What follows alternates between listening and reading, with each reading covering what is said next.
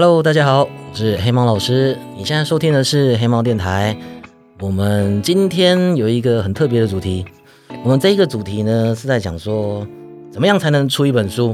因为我之前出了一本书，然后我就很嚣张，然后就一直跟别人讲出了一本书，就很多粉丝就来问说：“老师你怎么出书的？”因为他们都觉得好像出书就是要很厉害那种专家才能出书，那种什么历史博士啊、饱读诗书那一种。所以，我们今天就跟大家讲，怎么样才能出一本书啊？然后呢，一定会有人觉得说，黑猫老师你也才出一本书而已，这就那边装懂。所以我今天特别请来了一个专家，让我们欢迎编辑小姐尤里。嗨，大家好，我是编辑小姐尤里，很高兴来到了黑猫电台。我们找尤里小姐来之后，就可以大幅的增加我们的说服力。对，没错，我既是一个编辑，我自己也出过书，所以可以回答一下大家这个怎么样才能出书的问题。我其实一直有一个错觉，就是认识尤里认识很久。对，其实根本就没有，我们今天才第一次碰面，在录音的就是今天。呃，本来是网友，而且而且我要讲的其实是在更久以前哦，就是我们真正认识之前，嗯哼，我就以为我认识你啊，哈是哦，因为我有 一个朋友，嗯，他的头贴用的是你的图哦，原来如此。你有一张就是很有名，我也觉得很好笑，就是尤里小姐她的那个图文创作有一个短发女生。然后用很可爱的表情比中指，然后骂干。啊，对，没错，很多人 很多人用那个当头贴，因为就是非常符合大家就是日常生活中常有的事情。对，那是真的很好用的一个表情图。然后因为我朋友就用那个当头贴，嗯，所以我就一直跟这个头贴的人讲话。哦，所以你就觉得像是对，我就觉得好像已经认识尤里很久了。这个完全不是。对，其实前一阵子，前一阵子在网络上，因为出版社的关系，所以才。才开始就是知道真正的跟尤里小姐讲到话，嗯，没错，而且我们很有缘，我们现在的责任编辑是同一个人。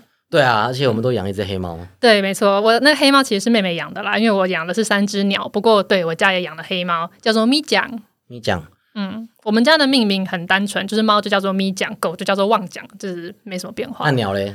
鸟因为是我养的，就各自有它们特殊的名字。哦，我看你那个直播都是鸟飞来飞去。对啊，鸟平常就是在我房间飞来飞去，然后我只要开始讲话，它们也会开始就是啾啾啾的一直叫。嗯，所以不能带它们来录 podcast。哦，对啊，因为鸟比较 鸟可能比较不方便外出啦。是的，嗯，好，那我们要讲重点了。哦，对，我们的重点。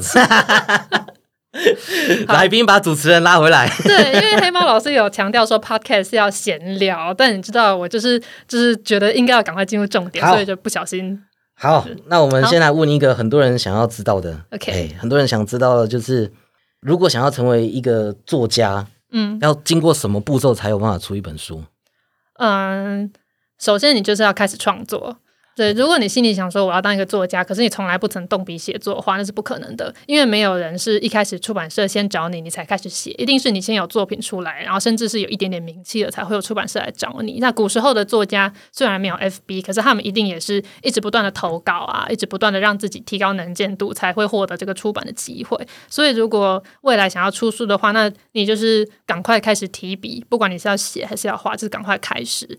然后你累积了一定的作品之后呢，你可以开始毛遂自荐，因为并不是每个人都像黑猫老师一样，就是这么样受欢迎，就当一个网红嘛。像嗯，像我是因为在粉丝团有累积一定的人气了之后，才有出版社找我出书。那像我妈妈是绘本作家，她就是在在十几年前当绘本作家，她那个时候就是带着自己的作品去一间一间出版社联络，然后去拜访啊，去投稿啊，然后询问他们有没有机会出版这样子。所以其实出书是一个。呃，有点不太不太确定，然后有点靠缘分的事情，嗯，并不是说想出就出这样。现在这个时代还会有很多人就是推荐自己想要找出版社出书吗？嗯，根据我过去在出版社工作的经验，我们几乎每天都会收到投稿，就其实想出书的人还是非常多。虽然说大家都说出版要示威啦，纸本书没人看啊，可是书这件事情在。凡人的眼里还是一个算是一个肯定，或者是一个里程碑。就像你刚才说的嘛，都大家都觉得是专家学者或是特别厉害人才会出书，所以即使大家都说嗯没有人在看书啦，什么出版业要视为啦，但是出书还是会被视为一个很重要的，就是成就的一个标杆。我懂，就是出完书之后就觉得哇，我今天是有出过书的人。是对，差很多，因为主要是因为。嗯，书它就是一种有系统被整理的东西。今天如果你只是在 FB 上创作的话，你的东西可能会零零碎碎的。可是书它就是把你这个人所有想表达的东西，用一个有规则、有逻辑的方式整理成一整本。所以其实它的意义本身也跟在网络上创作不太一样。嗯嗯，所以想要出书的话，就是先写，然后在网络上发表，累积人气跟读者。嗯，然后如果要跟编辑就是自己推荐的话，要整本写完吗？嗯，不建议，因为。你很有可能做白工，而且在你自己埋头创作的时候，有可能会有一些盲点你看不见。如果建议你想要写的一个是长篇的，像小说好了，就通常你在创作了几个章节之后，你可以先记写好的部分，然后再把大纲也付给对方，就让大家知道说我想要写这么一个故事，然后我的文笔风格大概是怎样。那如果对方觉得不错，有符合我们出版社的出版方向的话，可能就会邀请你去进一步谈。这个时候你再跟他聊细节就好。因为如果你一个人就是积极的把什么十万字、一百万字的小说都写完，你很有可能就是。根本就没有人要出版，那你的心血就白费了。所以我不建议这么做。那如果是写那种商管书，那种一篇一篇的文章的话，那通常都会建议，就是你先写好了，就先发表。那这样有发表，就可以直接给对方看，说哦，我已经有在某些品牌发表，那有一些流量。然后说你之后还有一系列什么什么样的计划，就跟对方讲。这样是一个比较具体的提案方式啊，不然就有点像是空口说白话，大家也不知道。那我偷偷问一个，编辑真的会看吗？通常是会看，因为。嗯，虽然说投稿量真的很多，但我们就是尽量会拨空出来看，所以就必须要你的作品必须要让人很有办法一眼去注意到。就例如说，像我以前是做绘本的编辑嘛，那这个人的画风就是主要是他画技和风格，如果他很讨喜，就是很吸睛的话，那当然我们就会愿意再多看一眼。那我曾经收过一个很瞎的投稿，就是。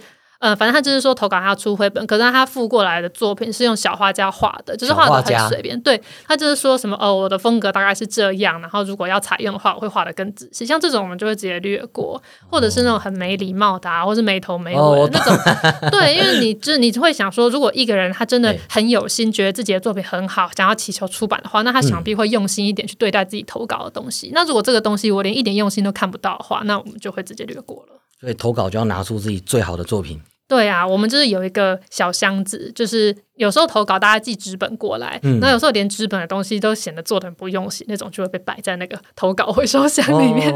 对啊，如果是投稿纸本，会比电子档来的有用吗？呃，我觉得没有，没有，对啊，造成困扰而已。对，因为。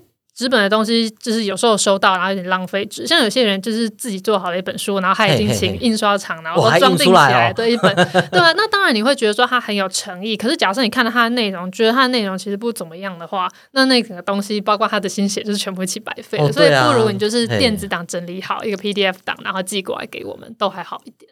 好，那那如果拿着这个去参加那种比赛。如果今天是一个文学散文、轻小说那种，是参加比赛得名，嗯，这样子出版社会来找吗？出版社通常会办这种奖的，应该本来就是出版单位吧？哦，所以出版社其实也是想要找新人办这种比赛。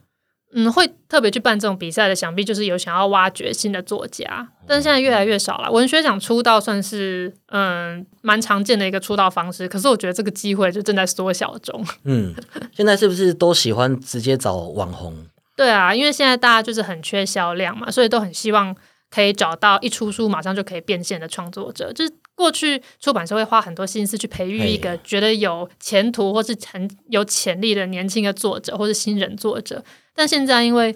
嗯，包括整个产业的关系，所以越来越难这么做，所以就会倾向去找那种很明显一出书就可以赚钱的作者，然后去设法取得平衡啦。有比较有良心的出版社可能会设法取得平衡，那想要就是炒短线的出版社可能就会选择全部都找网红出书，这没有对错，只是就是这两种做法。因为对啊，因为像像像我可能就是这种 哪一种哪一种 就是炒短线是不是 网网红啊网红？因为我们有我们的粉丝基础嘛，嗯哼，对啊，就是粉丝会买单。而且我们我们会自己工商我们的书嘛，嗯哼，没错，就可以少很多行销的成本。对，招网红有一个好处是，嗯，我们在业界会比较在意的，就是他自自带行销能力。嗯，因为有过去有很多作家，他最擅长真的就是说故事跟写作了。然后你要他出来上节目介绍他的书啊，出来签书啊，或者是宣传自己，这对他来说可能很辛苦，或者他做不到，那就会仰赖出版社要提供一些行销的资源。那如果直接请网红出书的话，那觉得完全没这个问题啊，他比出版社更想红，所以 这一定会就是大力的推，对，自己很努力的一直卖书。对，没错。那再问一个现实一点，好，当然现实是最重要的啊。出书好不好赚啊？哎，我知道你你自己出过书，你应该也知道出书其实并不是很好赚嘛。因为其实出版业完全就是一个靠零售在赚钱的产业，那就是一听就已经觉得好像很不赚钱了，所以作者更是赚的不多。像一本书，我们通常会抽个十趴的版税嘛，嗯，对，你也是吧？对不对对对对，所谓的十趴版税呢，就是假设一本书三百块的话，我每卖出一本书，作者可以拿到三十块，三十块，嗯，对，就是十趴嘛，对，那。我们会赚到多少钱？就是用我们的印量来算。就是我们一本书的印量就是呃印量，假设三千本好了。三千本是正常的手刷吗？好，OK，我定的太高。正常手刷通常落在一千五到两千左右，除非哦像黑猫老师这样子知名的网红作者，很可能一刷就印到三千五千，这我不敢说。我是四千哦，好，真的蛮多的。我没有印到这么多哈，因为我粉丝团是一个小规模的粉丝团，我就是大概印了。两千以下啦，对，路线不一样啦，路线对，没错，所以你就用定价去乘以它的印量，然后再乘以你的版税趴数。就是假设我今天印了一千本，好，如果我这一千本能够全部卖完的话，那那个钱就是我会拿到钱。那通常出版社签的约多半会有两种啦，一种就是嗯出版的时候我就直接先把一千本的版税全部都给你，就会一次拿到。那有一些出版社，例如说他。可能现金流的问题啊，或是制度的关系，他可能会先结一半的版税给你，那剩下的一半呢，必须要你真的这本书销售完毕之后，他才会再另外结给你。嗯嗯，对啊，就是会有这两种算法。但是呢，不管是怎么算，其实你就会发现就是很难赚。假设你说你印四千本是吧？嗯，那你一本书卖多少钱？两两百多块吧。对啊，那这样你卖一本可能就是赚个二十几块嘛。那所以即使你四千本全部卖完的话。你的收入可能还比不上别人一个月赚的钱，嗯哼，对。然后，可是你写一本书花多久呢？其实是还蛮久的，是吧？而且我都脱稿。对啊，所以你看出书真的很难赚钱。我以前还在当读者的时候，嗯，我都觉得说，哎，这些漫画家、这些作家那边脱稿，该死。结果自己当作家之后，才发现哇，准时交稿好难哦。对，因为我们其实编辑在催稿，也会觉得这是一件很痛苦的事情。我们自己都知道，写作跟创作这种事情，它是没办法，就是你要加速就加速。假设你今天在 key in 你什么报表的话，你就是全神贯注，就是疯狂的 key in，就是可以快速的做完。但今天你要写文章，或是你要画图，它就是没办法快啊，它就是你的脑袋运转就是需要时间，酝酿你的灵感就是需要时间。对啊，出不来就出不来。没错，所以就是希望大家可以尽早开始构思自己的作品哈，不要编辑就开始催你的时候才开始想说，哦，我这个章节要写什么，这样是不行的。真的，大家不要学我，我那个时候 出书就是因为都拖到死线当天，嗯嗯，对啊，所以很多东西我都觉得，这个要是早一点交稿的话，应该可以改得更好。对啊，通常都是这样。就如果你脱稿的话，最后后悔的都是自己，不会是编辑。真的，就要对得起自己的作品啊。而且明明就是在打字的时候都一直有检查有没有错字，嗯，然后印出来之后还是发现一大堆错字。对，一定会有。除了嗯，通常我们在写字的时候不太会发生错字，但是打字真的很容易发生错字。然后我们的大脑在阅读的时候，就算他看到错字，他也会，你也可以理解为正确的意思嘛。所以其实没那么容易把它抓出来。这就是为什么编辑要一遍一遍的帮忙校对。真的觉得编辑好伟大，你会有常常想要把这作家掐死的冲动吗？嗯，其实还蛮长的，因为对，毕竟我现在已经 已经不在业界当编辑，这个诚实的讲。我其实过去就一直觉得我的个性可能没有很适合当编辑，我就是很容易生气啊，又有点爱记恨。那我有认识，就是我觉得性格真的非常适合当编辑，就是他就会呃。就是觉得一个作家作品很好，他真的会发自内心的，就是很愿意牺牲自己的时间然后，加倍的工作去把那个作品做到完整。那像我啊，就是就算看到这个作品很好，就是只要就是牺牲到一个程度，就会想说：哦天哪，我真的是再也不想要做这本书了。对啊，所以其实我觉得编辑的工作是真的蛮辛苦的，因为你要一直不断的重复看同样一模一样的东西。可能这个作家写一个小说来，你第一次看的时候觉得说哇，真的是天才的故事，太精彩。可是当你看到第二十次、第三十次的时候，你很难再觉得这个作品就是很精彩、好看，就是基本上反正你真的看过太多次，都麻痹了。对啊，疲劳。没错，那你就会开始很容易产生就是生气呀、愤怒之情这样。那你觉得是你是很会？催稿可以很很容易让作家准时把稿子赶出来的编辑吗？我觉得我不是诶，我以前合作过的作者，就是有很多拖稿拖到我都离职了，到现在都还没有，我真的很抓不到，知道到底要怎么样跟人家催稿。像我以前就是有负责过一个绘本作家。嘿嘿那他那时候就一直说他要交稿了，然后但是都没有交，然啊后我就对 对对，然后 下个礼拜给你，下个礼拜给你。对，然后那时候因为我就是一个就是小编辑，刚入行没多久，所以我也不敢对就是知名作家的老师就是太凶什么，就是啊拜托老师啊，嗯就是是请你务必要交稿啊，这样会来不及啊，就是这样。然后后来呢，老那个老师就是。就是都没有交稿，可是就我发现他在别的出版社出了书，嗯然后说老师你怎么这样？就是我这样一直催你，然后你都是帮，就是都帮别人出，他就说哦你不知道啊，另外那间出版社的编辑好凶哦，每天在那边骂我，哦我吓到了，赶紧出版。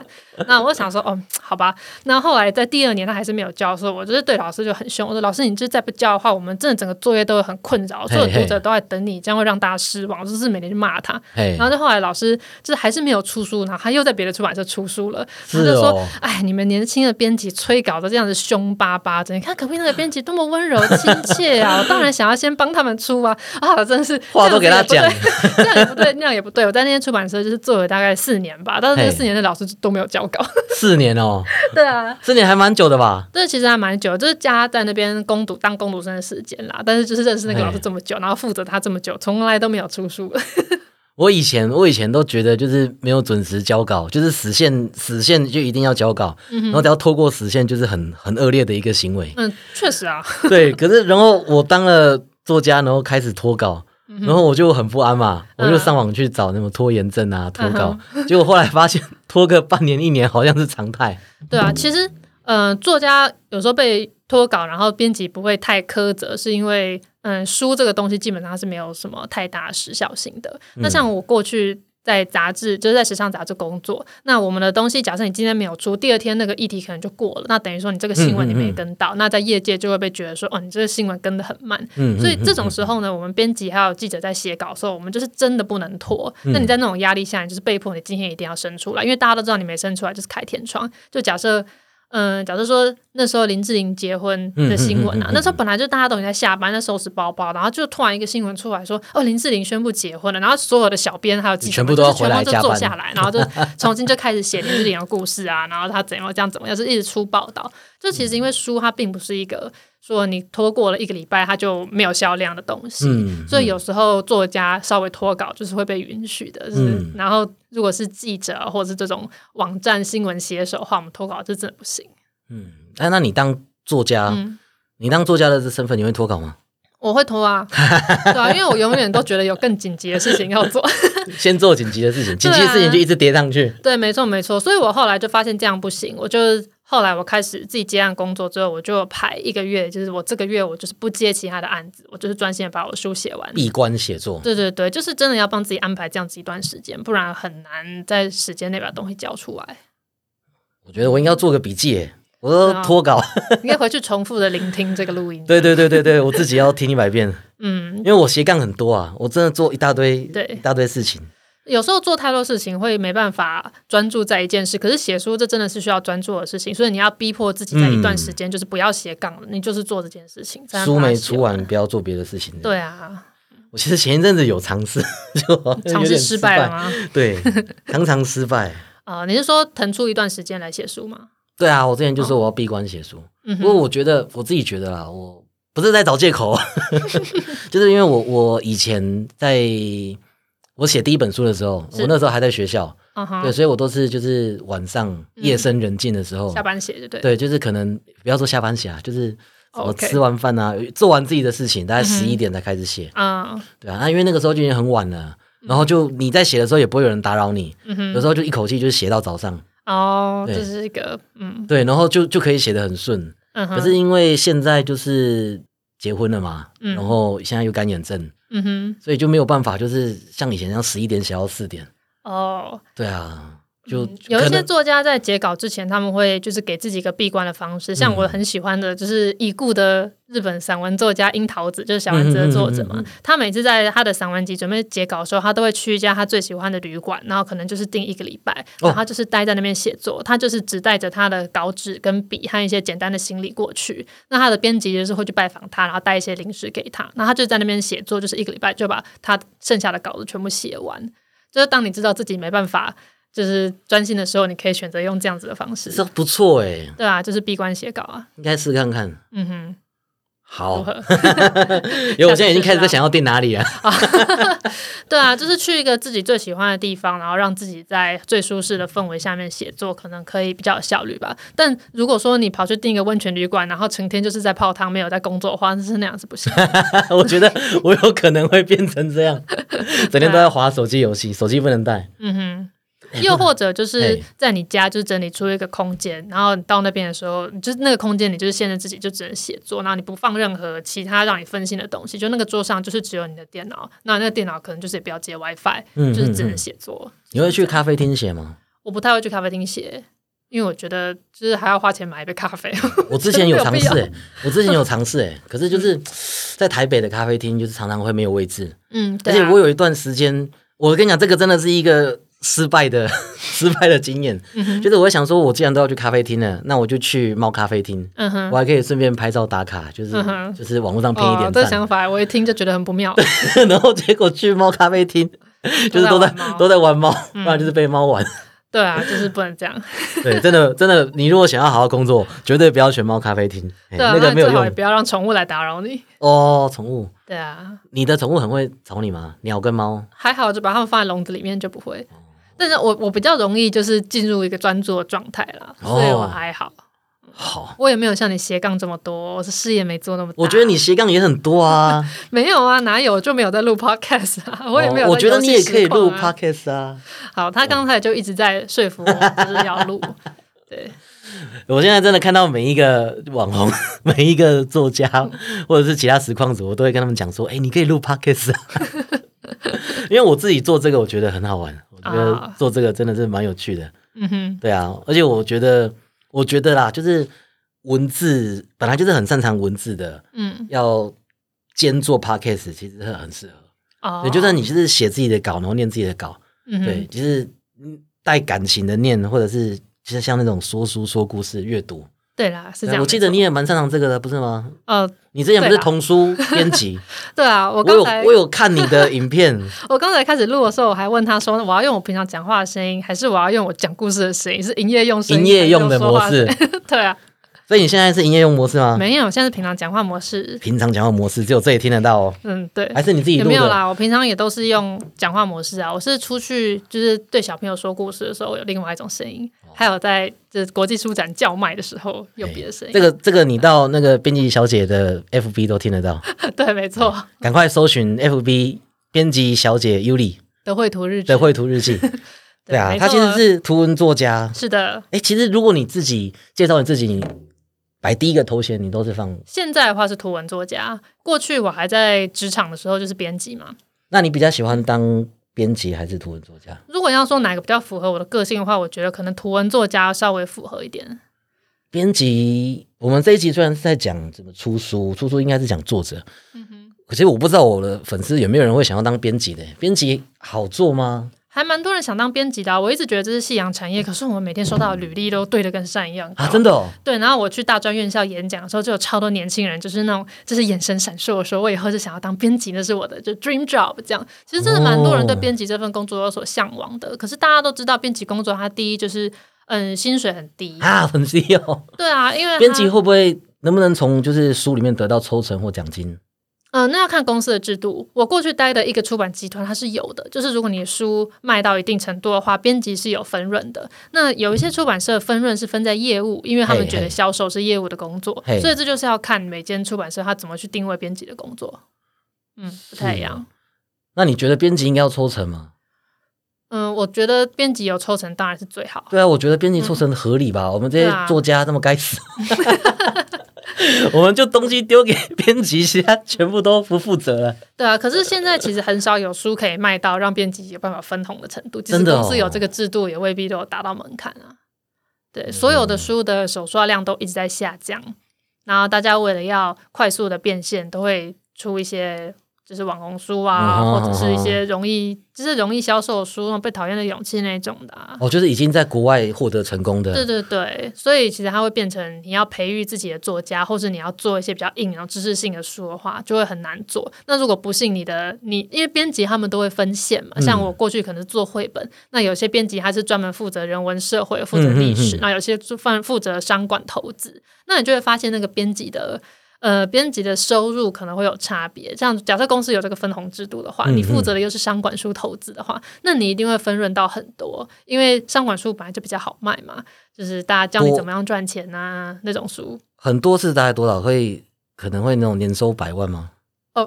诶，我目前好像没有听到哪一个编辑同事有到年收百万的程度。如果有年收百万的话，哦可能多半是做到高阶主管，可能总编辑了吧。总编辑嗯，总编辑或主编程度可能有，但是像普通的文字编辑啊，就是责任编辑，可能很难吧。或许有啦，我不知道，但是我目前是没遇到。这样子啊，对我距离年收百，当时在职场上距离年收百万是还有一小段距离，都是靠着副业才有办法接近这样。我也我也差不多，我也差不多。啊，那我们的怎么样出书的这个主题，我们就先录到这边。各位要是有任何的问题的话，哎，就欢迎在评论的地方留言，或者是就是到 FB 私讯给我。那也可以，可以可以直接到你的 FB 问你吗？可以啊，可以来编辑小姐的绘图日志询问我，我都会非常亲切的回答大家，真的。要记得要按赞，IG 也要顺便啊。对啊，有买我的书更好。对对对对对，要买书，要带书。呃，其实他看也看不到书的画面，对啊，你看 podcast 就是这样子，你看不到我们。可惜少一个工商的机会。是的，好了，OK，我们就先录到这边，谢谢大家。拜拜。